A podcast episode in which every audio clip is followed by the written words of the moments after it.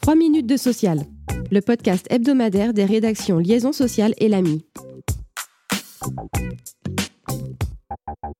Le projet de loi plein emploi a été présenté en Conseil des ministres le 7 juin. Principal chantier du texte, la création d'un nouveau modèle de service public de l'emploi appelé France Travail, qui remplacera Pôle Emploi mais assurera aussi la coordination avec les autres acteurs comme Cap Emploi pour les personnes en situation de handicap ou encore les missions locales pour les jeunes. Un second volet s'attache tout particulièrement aux revenus de solidarité active, avec l'ambition de rapprocher les bénéficiaires de l'emploi, qui passerait notamment par une inscription automatique en tant que demandeur d'emploi et par une logique d'activation prenant la forme d'engagement assorti de sanctions pouvant aller jusqu'au retrait de l'allocation. Outre ces dispositions dénoncées unanimement par les syndicats, le texte aborde la question de l'emploi en milieu ordinaire des travailleurs handicapés et tente enfin d'apporter des réponses aux problématiques de garde d'enfants. Le premier rendez-vous parlementaire du texte est fixé au Sénat début juillet. La retraite est de retour dans l'actualité cette semaine. Les deux premiers décrets d'application de la réforme ont été publiés au journal officiel le 4 juin.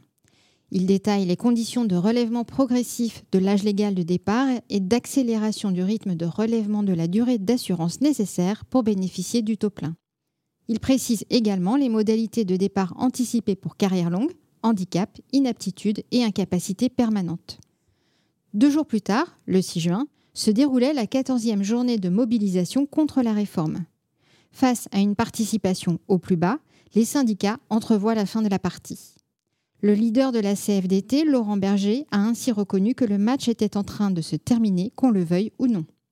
Le dernier espoir des opposants à la réforme, qui portait sur le vote par l'Assemblée d'une proposition de loi Lyotte abrogeant le recul de l'âge effectif de départ à la retraite, s'est éteint le 8 juin. En effet, après que la Commission des affaires sociales a supprimé du texte sa mesure phare, le groupe des députés Lyotte a annoncé retirer son texte.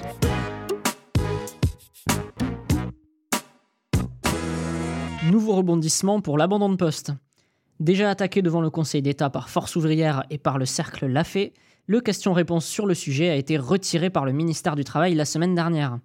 Face aux questions de la presse, l'entourage d'Olivier Dussopt justifie la démarche en évoquant un objectif d'éclaircissement qui n'était pas rempli, à la vue des nombreuses interrogations soulevées.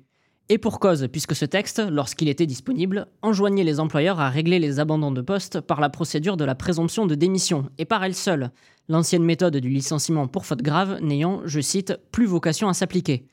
Cette précision qui avait mis le feu aux poudres disparaît donc, ce qui n'empêche pourtant pas le ministère de faire savoir à la presse qu'il maintient cette interprétation, au nom de l'intention du législateur, sans toutefois prendre le risque de la formaliser.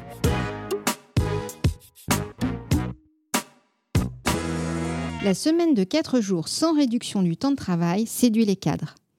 88% souhaiteraient adopter ce mode d'organisation selon une étude publiée le 6 juin par le cabinet Robert Walters.